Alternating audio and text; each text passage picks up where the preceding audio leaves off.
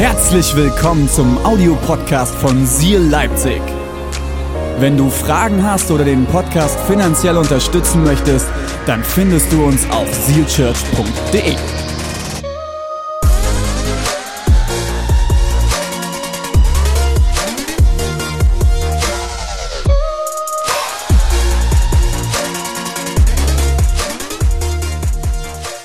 Wir wollen uns in den nächsten vier Wochen Statements Jesu anschauen, Fragen Jesu anschauen, die er Menschen im Neuen Testament gestellt hat. Und ich glaube ganz gleich, ob du schon lange Teil der Kirche bist oder mit dem Glauben noch nicht so viel anfangen kannst, dass du aus den nächsten vier Predigten ganz, ganz viel mitnehmen kannst. Denn ich glaube, sie haben wirklich das Potenzial, dein Leben zu verändern. Und heute möchte ich starten und einfach über ein Thema sprechen, das ich ja überschrieben habe. Willst du gesund werden? Willst du gesund werden? Und ich möchte mit euch ein paar Bibelverse lesen aus Johannes 5. Und ich lese mal ab Vers 1. Darf ich lesen? Ja. Danke. Ich hätte zwar auch so gelesen, aber mit eurer Einwilligung macht es natürlich noch viel, viel mehr Spaß. Danach ging er Jesus zu einem der jüdischen Feste nach Jerusalem hinauf. Innerhalb der Stadt der Mauern, in der Nähe des Schaftores, befindet sich ein Teich mit fünf Säulenhallen, der auf Hebräisch Bethesda genannt wird. Scharen von kranken Menschen, Blinde, Gelähmte oder Verkrüppelte lagen in den Hallen. Einer der äh, Männer, die dort äh, lagen, war seit 38 Jahren krank. Als Jesus ihn sah und erfuhr, wie lange er schon krank war, fragte er ihn, willst du gesund werden? Herr, ich kann nicht, sagte der Kranke, denn ich habe niemanden, der mich in den Teich trägt, wenn sich das Wasser bewegt. Während ich noch versuche hin zu gelangen, steigt immer schon ein anderer vor mir hinein. Jesus sagte zu ihm, steh auf, nimm deine Matte und geh. Im selben Augenblick war der Mann geheilt. Er rollte die Matte zusammen und begann umherzugehen. Jesus, danke für dein Wort, danke für die Bibel und danke dafür, dass du heute etwas dadurch in unser Leben und in unsere Situation hineinzusprechen hast. Und alle sagen? Und alle sagen? Amen. Vielen Dank, Matti.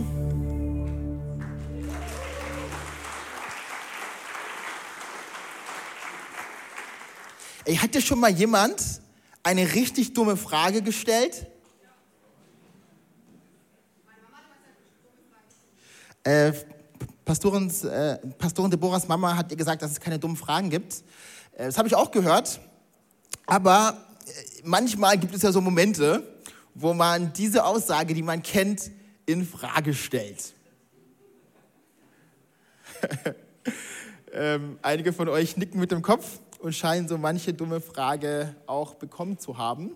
Ähm, ich habe in der Vorbereitung auf diese Predigt mir verschiedenste Fragen angeschaut und könnte vieles mit euch teilen und erzählen. Aber eine Frage fand ich äh, unterhaltsam und ist eigentlich eine sehr, sehr tiefe Frage, wenn man darüber nachdenkt. Und zwar ist es die Frage, ob Zebras eigentlich weiß oder schwarz sind. Denkt mal darüber nach. Ich weiß, was einige von euch machen, ihr Smartphone zücken und hier so äh, googeln, aber bleibt nachher bei mir. Äh, weshalb erzähle ich euch das? Also Fragen ist ja so eine Sache. Dumme Fragen, gefühlt dumme Fragen, die auf den Anschein irgendwie gar keinen Sinn ergeben. Aber ich habe eine richtig dumme Frage für euch dabei. Und zwar habe ich euch die gerade vorgelesen.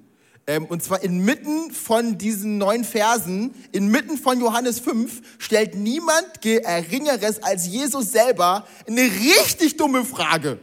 Ich habe sie euch ja mitgebracht. Jesus fragt, willst du gesund werden? Was ist der Kontext? Wem stellt Jesus diese Frage?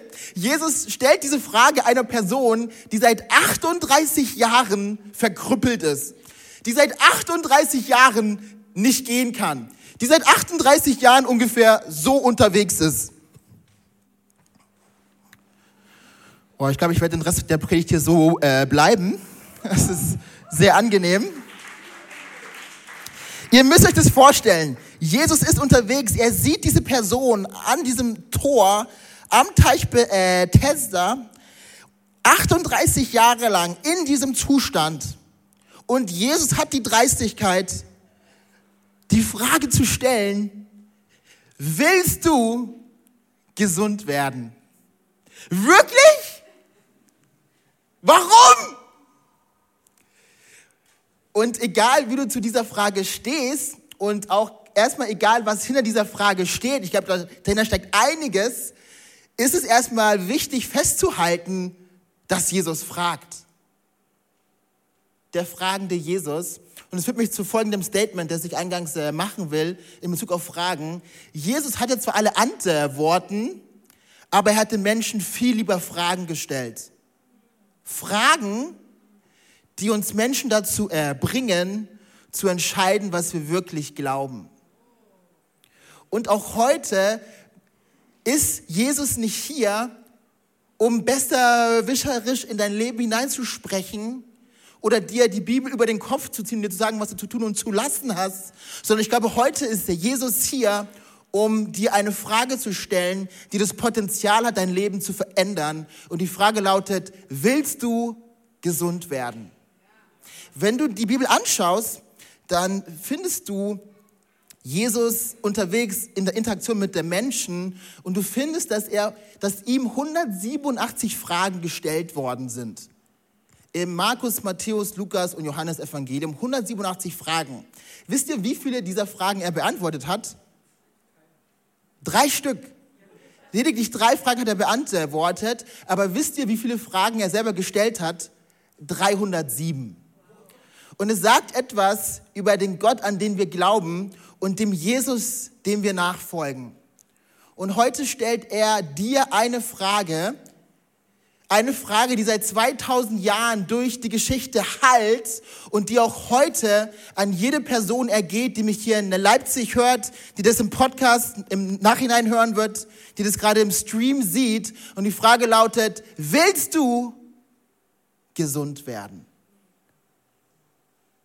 Willst du gesund werden? Gesund. Es ist interessant, dass Jesus dieses Wort gebraucht. Ähm, Gesundheit. Was ist das eigentlich? Ähm, die WHO hat kurz nach dem Krieg im Jahr 1946 ihre Verfassung an den Start gebracht und du findest aus diesem Gründungsdokument im Jahr 1946 die Definition von äh, Gesundheit. Und schaut mal, wie die Weltgesundheitsorganisation Gesundheit definiert. Gesundheit, und da sagt mal einer, dass es sich nicht lohnt, in die Kirche zu kommen. Weißt du, morgen in der Mittagspause, wenn du fragst, was du am Wochenende gemacht hast, kannst du sagen, hey, ich habe was gelernt. Ich habe gelernt, was die Definition von Gesundheit ist. Eure Begeisterung scheint sich in äh, Grenzen zu halten. Mir hat es gefallen. Gesundheit ist ein Zustand des vollkommenen körperlichen, geistigen und sozialen Wohlbefindens und nicht nur die Abwesenheit von Krankheit oder Behinderung. Gesundheit ist ein Zustand des vollkommenen körperlichen, geistigen und sozialen Wohlbefindens. Wow. Willst du gesund werden.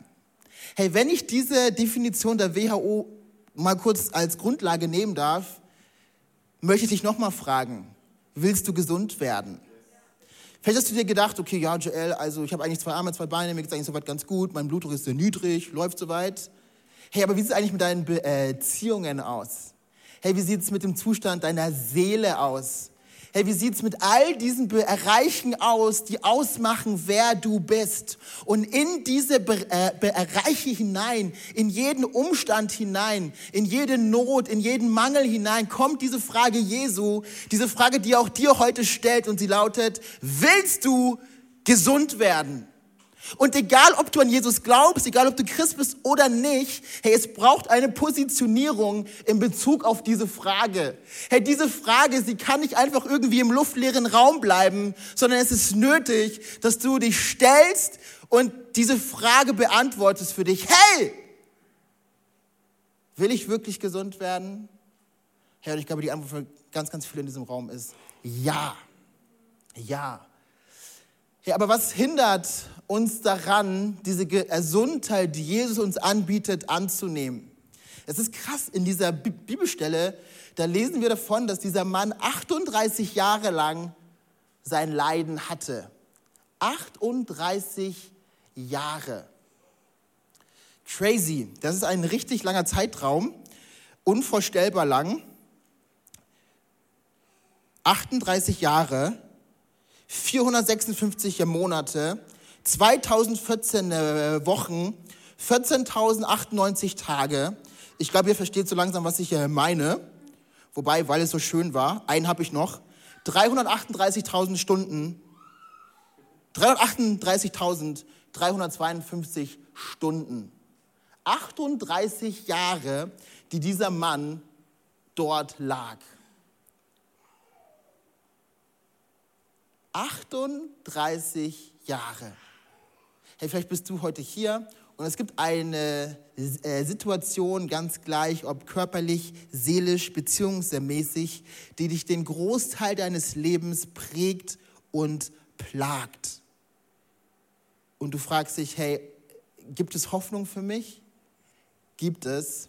Wenn dieser Mann nach 38 Jahren Hilfe und Heil erfahren kann, hey, dann gibt es auch Hoffnung für jede einzelne Person in diesem Raum. Wirklich. Desto äh, länger wir an einer Symptomatik, an einem Problem mehr leiden, passieren, glaube ich, drei äh, Dinge, die ich ganz kurz mit uns teilen will und die uns, glaube ich, ein Stück weit einfach auf dieselbe Wellenlänge äh, bringen. Desto länger ein Problem in deinem Leben äh, anhält, desto mehr wirst du dich von Entmutigung leiten lassen. Könnt ihr euch vorstellen, wie diese Person 38 Jahre lang da liegt? Und was ganz interessant ist, in Johannes 5 wird ein interessantes Detail noch hinzugefügt. Und zwar gab es ein jüdisches Ritual, eine Vorstellung, die man hatte, und zwar die Vorstellung davon, dass einmal im Jahr zu bestimmten Zeitpunkten ein Engel des Herrn kam, äh, Wasser angerührt hat und die erste Person, die es erschafft hat, von ihrer Matte oder aus ihrem Umstand aufzustehen, an das Wasser zu kommen, das Wasser zu berühren, wurde gesund. Und dieser Typ wurde immer übergangen denn er war immer zu langsam und es war immer eine Person schneller als er. 38 Jahre, mindestens 38 Mal diese Bewegung des äh, Wassers, die er nicht mitbekommen hat. Umso länger ein Problem in deinem Leben anhält, desto mehr wirst du von, dich von Entmutigung leiten lassen. Umso länger ein Problem in deinem Leben anhält, desto mehr Ausreden wirst du finden. Desto mehr Ausreden wirst du finden. Herrn, vielleicht kennst du das. Ausreden. Ich habe vor drei Jahren etwas verstanden äh, über mich, was die Art und Weise, wie ich mich selber sehe, total geprägt und verändert hat. Was war passiert? Ich war äh, zu Hause in Nürnberg bei meinen Eltern. Ich war mit meiner Mutter unterwegs in der Stadt und irgendwie sind wir auf meine Kindheit zu sprechen gekommen und auf einmal schaut mich meine äh, Mutter an, so mit diesem Blick, den nur deine Mutter haben kann. Er meint, hey Joel, ähm, du warst die ersten vier Wochen nach deiner Geburt im Brutkasten. Ich wusste das äh, äh, gar nicht. Und das hat im Jahr 2019 eine äh, Reise ähm, angefangen. Und ich habe immer wieder gemerkt, dass ich in Beziehungen ähm, ein bestimmtes Verhalten an den Tag lege, und zwar mich ja zurückziehe. Und ich habe immer nicht verstanden, weshalb das so ist, bis zu diesem Tag. Und ich habe gemerkt in den letzten drei Jahren, ich kann mich jetzt darauf ausruhen und sagen, okay, hey, ich bin halt so, wie ich bin. Ich war halt im Brutkasten die ersten vier Wochen meines äh, äh, Lebens. Ich bin halt so. Oder ich kann mein Herz äh, öffnen und mich für Beziehungen öffnen, für Freundschaft äh, öffnen und Gott einen Heilungsprozess in meinem Leben und in meinem Herzen angehen lassen. Umso länger ein Problem in deinem Leben anhält, desto mehr Ausreden wirst du finden. Und wenn du bedenkst, dass ich jetzt 31 Jahre bin, ich das seit drei Jahren weiß, hey, dann ist es mehr als 90 Prozent meines äh, Lebens, in dem mich etwas geprägt hat, unbewussterweise. Und ich frage mich, hey, was sind die Ausreden in deinem Leben? In den Beziehungen, die du führst, vielleicht in deinem Arbeits-, in deinem Berufsleben, in deiner Beziehung zu Gott. Hey, lasst uns Ausreden nicht dafür nutzen, stehen zu bleiben. Hey, weil Gott hat mehr für uns.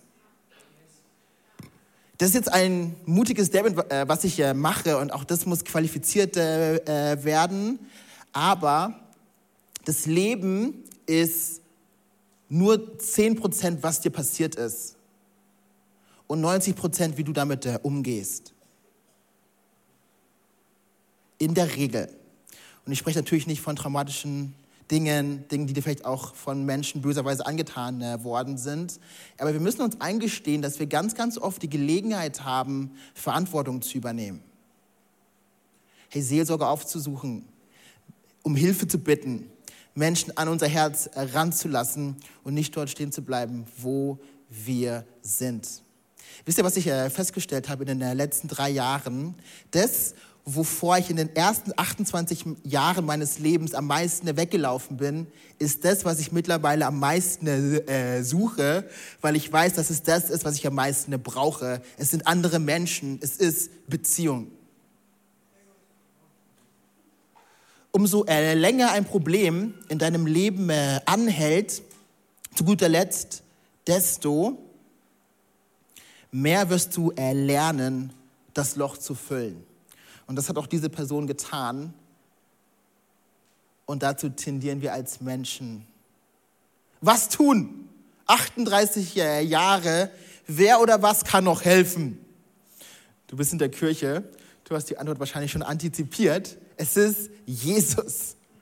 Jesus kommt, er tritt auf den Plan und er haut einfach ein Statement raus, das es in sich hat.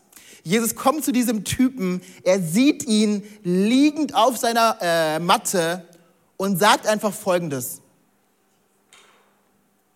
Steh auf, nimm deine Matte und geh. Okay. Okay, Jesus, äh, du hast schon irgendwie mitbekommen, dass der Typ gelähmt ist. Gelähmte Menschen können nicht aufstehen, können ihre Matte nicht nehmen und können folglich auch nicht gehen. Warum sagst du das? Hilf doch dieser Person lieber aufzustehen, trag sie als Erste zum äh, Wasser, wenn sich das äh, Wasser bewegt, weil ein Engel das äh, Wasser berührt. Jesus, ist es nicht ein bisschen unsensibel? Ist es nicht ein bisschen zu grob? Was? Nimm deine Matte, steh, steh auf, nimm deine Matte und geh. Was für ein Statement. Ein Statement, das ich in den nächsten 15 Minuten ein bisschen unter die Lupe nehmen will und ein Statement, das dir gilt, ganz gleich, in welchem Bereich deines Lebens du heute dich paralysiert fühlst, ganz gleich, ob es körperlich ist, beziehungsmäßig, geistlich, whatever. Dieses Statement gilt auch dir und heute kannst du erleben, was diese Person er erlebt hat, dass Veränderung hineinkommt, selbst nach 38 Jahren. Steh auf! Steh auf! Das ist das Erste, was Jesus sagt. Und es ist kein Vorschlag, es ist keine Idee, es ist ein Befehl, es ist ein Imperativ. Und das ist crazy. Wie kann Jesus von diesem Typen etwas fordern, wozu er gar nicht imstande ist? Und vielleicht fühlst du dich manchmal genau so. Du hast das Gefühl, dass der Anspruch Gottes an dein Leben hineinkommt. Oder du hast irgendwie vom Glauben und von der Christen gehört, hast bestimmte Vorstellungen, wie Christen sich zu verhalten haben, wie sie auszusehen, wie sie zu riechen haben, was auch immer. Und du fragst dich, wie um alles in der Welt soll ich das nur schaffen? Ich habe in Vorbereitung auf diese Predigt folgendes Zitat gestern gelesen von äh, Werner de Boer. Und er schreibt über diese äh, Stelle folgendes. Jesu Worte sind ein schöpferischer Befehl, der das Unmögliche, das er fordert, selber möglich macht. Jesu Worte sind ein schöpferischer Befehl, der das Unmögliche, das er fordert, selber möglich macht. Und weißt du, das ist das Wesen Gottes, Das ist das Wesen von dem, was Gott in dein Leben hineinspricht. Das ist äh, letztlich das Wesen der Bibel selbst. Hey, Gott beschreibt nicht nur Dinge, sondern das, was er beschreibt, wird durch die Beschreibung gleichzeitig auch bewirkt. Und ich frage mich, hey, was ist das, was Gott heute in dein Leben hineinsprechen will? Was ist der Impuls, den er hineingeben möchte? Und vor äh, allem, das ist die zweite, das ist die entscheidende Frage, was magst du damit? Was magst du damit? Gottes äh, Worte beschreiben nicht nur Situationen, sondern sie bewirken äh, das, was sie beschreiben. Und das zu erleben, verändert alles. Steh auf! Steh auf. Lesen wir weiter dieses unglaubliche Statement der Jesu und heißt es, nimm deine Matte, nimm deine Matte. Und das macht Folgendes sehr deutlich und das steht dafür, dass es möglich ist, aus den Begrenzungen der Vergangenheit auszusteigen und nach vorne zu gehen. Ganz gleich, was dich gehalten hat, hey, ist es möglich, Freiheit zu erleben und Gottes Gegenwart zu erfahren. Du darfst mal die nächste Folie anschmeißen, Max. Nimm deine Matte. Ich finde es interessant, dass diese drei Teile des Statements aufeinander aufbauen. Wie war es diesem gelähmten Mann möglich, seine Matte zu nehmen? Es war ihm nur äh, möglich, wenn er aufgestanden ist. Steh auf! Nimm deine Matte und geh. Wie kann es sein, dass wir manchmal diese Dynamik, diese Power, die Gott für uns hat, nicht erleben? Hey, könnte es vielleicht manchmal sein, dass wir auf das fertige Produkt warten und nicht bereit sind, die einzelnen Steps zu gehen? Steh auf. Und nur als er aufgestanden war, war er imstande, seine Matte zu nehmen. Im Psalm 119, Vers 5, da schreibt David folgendes. Dein Wort ist eine Leuchte für meinen Fuß und ein Licht auf meinem Weg. Diese Art von Erleuchtung, die David beschreibt, ist nicht ein Heizstrahler, den du bei deinem nächsten Baueinsatz irgendwie äh, äh, nutzen kannst, der die ganze Nacht erhält und die ganze Nachbarschaft wach hält, sondern es ist eine Öllampe, die den nächsten Schritt erhält und äh, deutlich macht, was der nächste Schritt ist.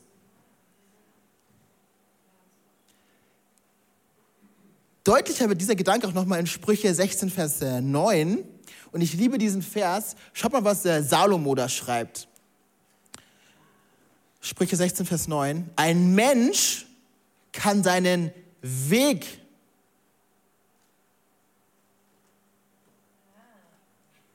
planen, seine Schritte, aber lenkt der Herr.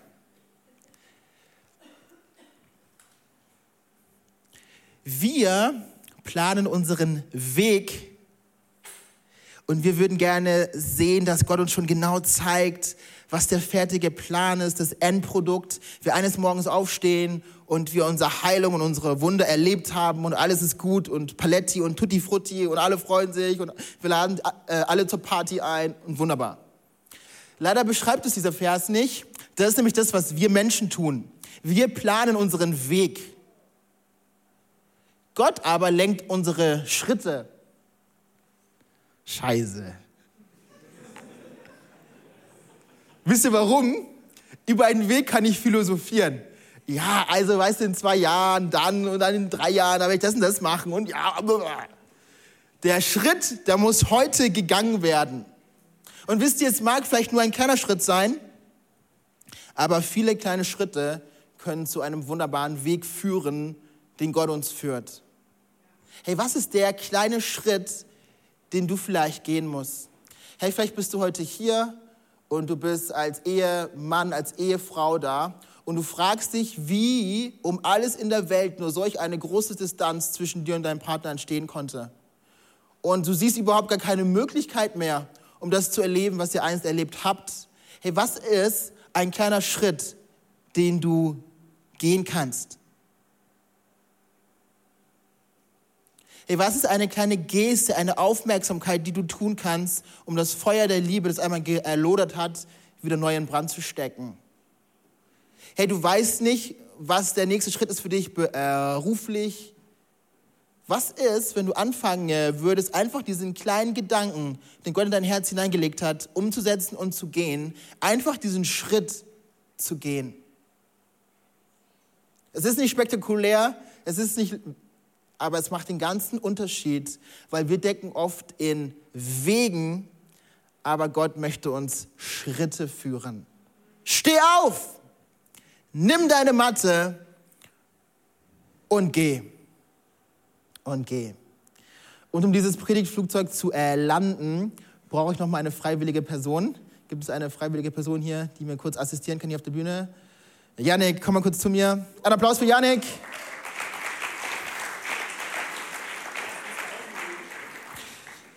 Janik, darfst du mal kurz hinlegen?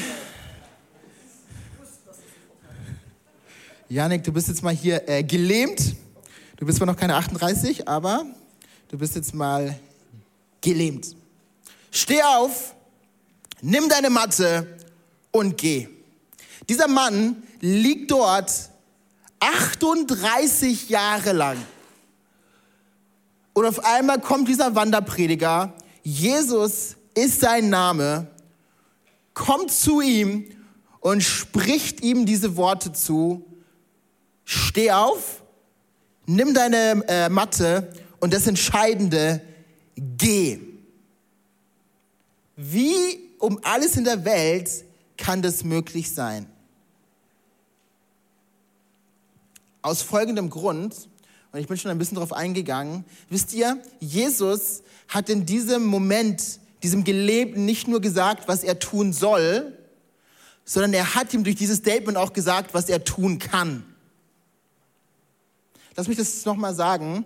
Als dieser erlähmte Typ dort lag, hat Jesus ihm nicht nur ein Gebot gegeben im Sinne von, hey, mach mal, sondern in diesem Ruf Jesu, da war das Potenzial, diese Beine, und diese Füße des Gelähmten gleichzeitig zu stärken. Und das ist die Hoffnung, die du heute haben darfst. Jesus sagt dir nicht nur, was du tun sollst, sondern immer wenn er zu dir spricht, zeigt er dir auch, wozu du imstande bist. Zeigt er dir, was du tun kannst. Jesus sagt dir nicht nur, was du tun sollst, sondern auch immer, was du tun kannst. Er sagt dir nicht nur, was zu tun ist, sondern wozu du imstande bist. Und in dem Moment, wo dieser gelähmte Mann gehört hat, steh auf, nimm deine Matte und geh, ist etwas Schöpferisches, etwas Übernatürliches passiert und die Kraft Gottes kam in seine Beine. Und ich glaube aus tiefstem Herzen, dass vielleicht heute nicht eher physisch, aber in den verschiedensten Bereichen auch deines Lebens, dort wo Dinge ermüdet sind, wo sie tot sind, wo sie schlaff sind, durch Gottes Wort, durch seine Gedanken, durch seine Hoffnung, neues Leben hineinkommen kann. Hey, und wenn ich Yannick da hier ersehe, mir vorstelle, dass er 38 Jahre dort liegt, hey, dann kommen mir eigentlich nur zwei Worte in den Sinn. Und nach 38 Jahren endloser Enttäuschung und Ablehnung und Versagen und Müdigkeit und Hoffnungslosigkeit und Resignation hat dieser Typ einfach nur zwei Dinge gedacht, nur zwei Worte empfunden. Und diese Worte müssen wohl erwesen sein. Hey, das war's. Das war's. Es ist vorbei. Das war's. Und vielleicht beschreiben diese Worte das, was du heute fühlst. Hoffnungslosigkeit in Bezug auf deine Träume, auf deine Sicht und dein Bild von Gott und du fühlst einfach nur, ey, es ist vorbei. Gott kann mich nicht mehr gebrauchen. Das, was ich gedacht habe, das, was ich getan habe, das, was ich gefühlt habe, was ich meinem Partner angetan habe, es ist vorbei. Das war's. Hey, wenn du das heute bist und Hoffnungslosigkeit und der Resignation deine Weltsicht und deine Le äh, Lebenssicht prägt, lass mich dir eins sagen, das war's ist nicht das letzte Wort. Hey, es gibt Hoffnung. Und dies begründet in äh, Jesus. Vielleicht denkst du heute, hey, das war's. Aber was würde passieren, wenn dort, wo du dachtest, das war's, du erlebst, hey, da war es. Hey, dieser Moment, an dem ich dort lag, ohne Hoffnung und Perspektive, ist der Ort, wo ich vielleicht dachte, okay, das war's. Aber das war der Ort, hey, da war's, wo ich gemerkt habe, hey, Gott ist so viel mehr. Hey, dort, wo ich mit meinem Latein am Ende bin, da fängt Gott gerade erstmal an. Hey, dort, wo Menschen sagen, es ist verloren, es ist hoffnungslos, da kommt der Jesus hinein und sagt, du hast die Rechnung ohne mich gemacht. Hey, dort, wo Menschen vielleicht sagen, hey, das war's, darfst du erleben, da war's. Das war der Ort, wo Jesus ihm sagt, steh auf, nimm deine Matte und geh. Da war's. Und auf einmal steht dieser Typ dort und wisst ihr, äh, krass, oder? Wow. Hammer. und ich feiere diesen Gedanken so sehr, dass dieser Ort, wo Menschen dachten, es ist vorbei mit dir, du wirst es nie hinbekommen, der Ort ist, wo du die meiste Freiheit erlebst und es ein riesiges Zeugnis wird für Jesus und das, was er imstande ist, in deinem Leben zu tun. Das war's, da war's. Es ist nur ein Buchstabe. Es liegt ganz nah gefühlt beieinander, aber es sind der Welten. Es sind Welten. Okay, wie wird es denn möglich? Wie kannst du das erleben? Gute Frage. Lass uns mal nochmal zu Johannes 5, Vers 2 äh, gehen. Hey, wie kann aus Hoffnungslosigkeit Hoffnung werden? Aus diesem Gefühl, es ist vorbei, ein ganz neuer Start. Innerhalb der Stadtmauern, äh, in der Nähe des Schaftores, befindet sich ein Teich mit fünf Säulenhallen, der auf Hebräisch Bethesda genannt wird. Warum steht es da? Wen interessiert das? Hey, es geht doch um diesen Typen, der seit 38 Jahren verkrüppelt ist. Es interessiert mich nicht, dass da ein Schafstor ist. Es interessiert mich nicht, dass da fünf Säulenhallen sind. Und vor allem interessiert mich dieser hebräische Begriff nicht. Denkst du? Denn in dieser Bezeichnung liegt der, Schl äh, der Schlüssel für diesen Transfer von das war's zu da war's. Wisst ihr, was das heißt hier? Das hier? Bethesda. Es bedeutet Haus der Gnade. Haus der Gnade. Wie kannst du erleben, dass in den hoffnungslosen, hoffnungslosesten Bereichen deines Lebens, dort wo du dachtest, okay, das Licht ist aus, der Ofen ist aus, du erlebst, dass das der Ort ist, wo du Gottes Kraft und Hoffnung ganz stark und persönlich erlebst. Es ist durch Gottes Gnade, es ist durch das Haus der Gnade, durch den Ort der Gnade und durch diese Bezeichnung in dieser Bibelstelle wird das deutlich. Es, liegt nicht in dem, was wir tun können, es liegt nicht in dem, was du tun sollst oder tun musst, sondern es liegt in dem Gott, der dich selbst heute einlädt und fragt und ruft, steh auf, nimm deine Matte und geh. Ich will gerne mit uns beten. Jesus, danke für dein Wort und danke dafür, dass dein Wort bewirkt, was es beschreibt.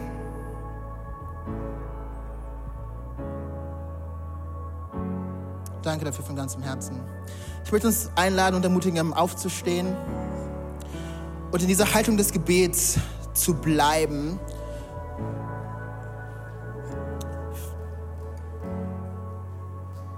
Ich will dich einladen, deine Augen zu schließen, einfach um einen Moment der Privatsphäre zu geben zwischen dir und deinem Gott. Wisst ihr, die Worte, die Jesus spricht, verändern alles. Und ich glaube auch, dass Jesus in diesen nächsten Minuten in einzelne Situationen, in einzelne Herzen hineinreden will.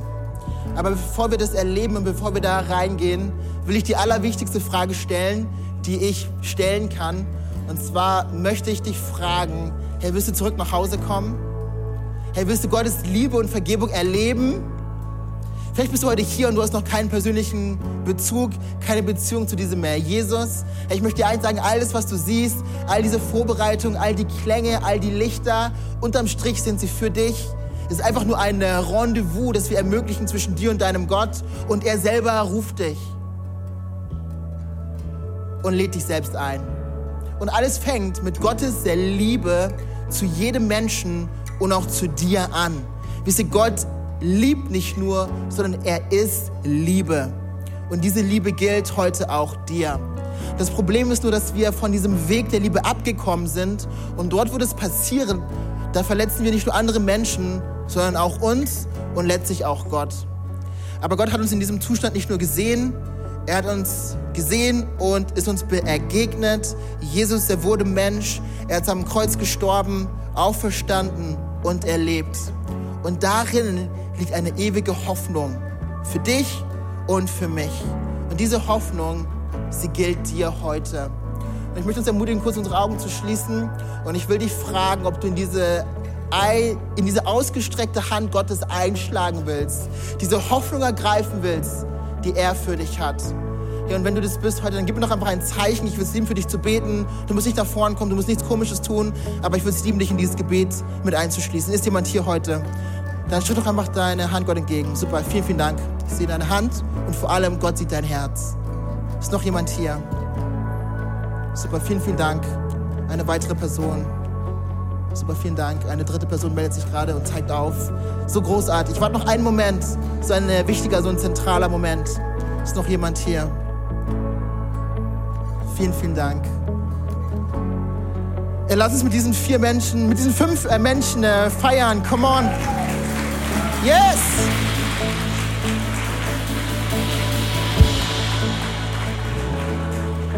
Ey, Gott freut sich und der Himmel freut sich von ganzem Herzen. Die Bibel sagt, dass über eine Person, die zurück zu Gott kommt, eine Party im Himmel ausbricht. Und das gilt dir.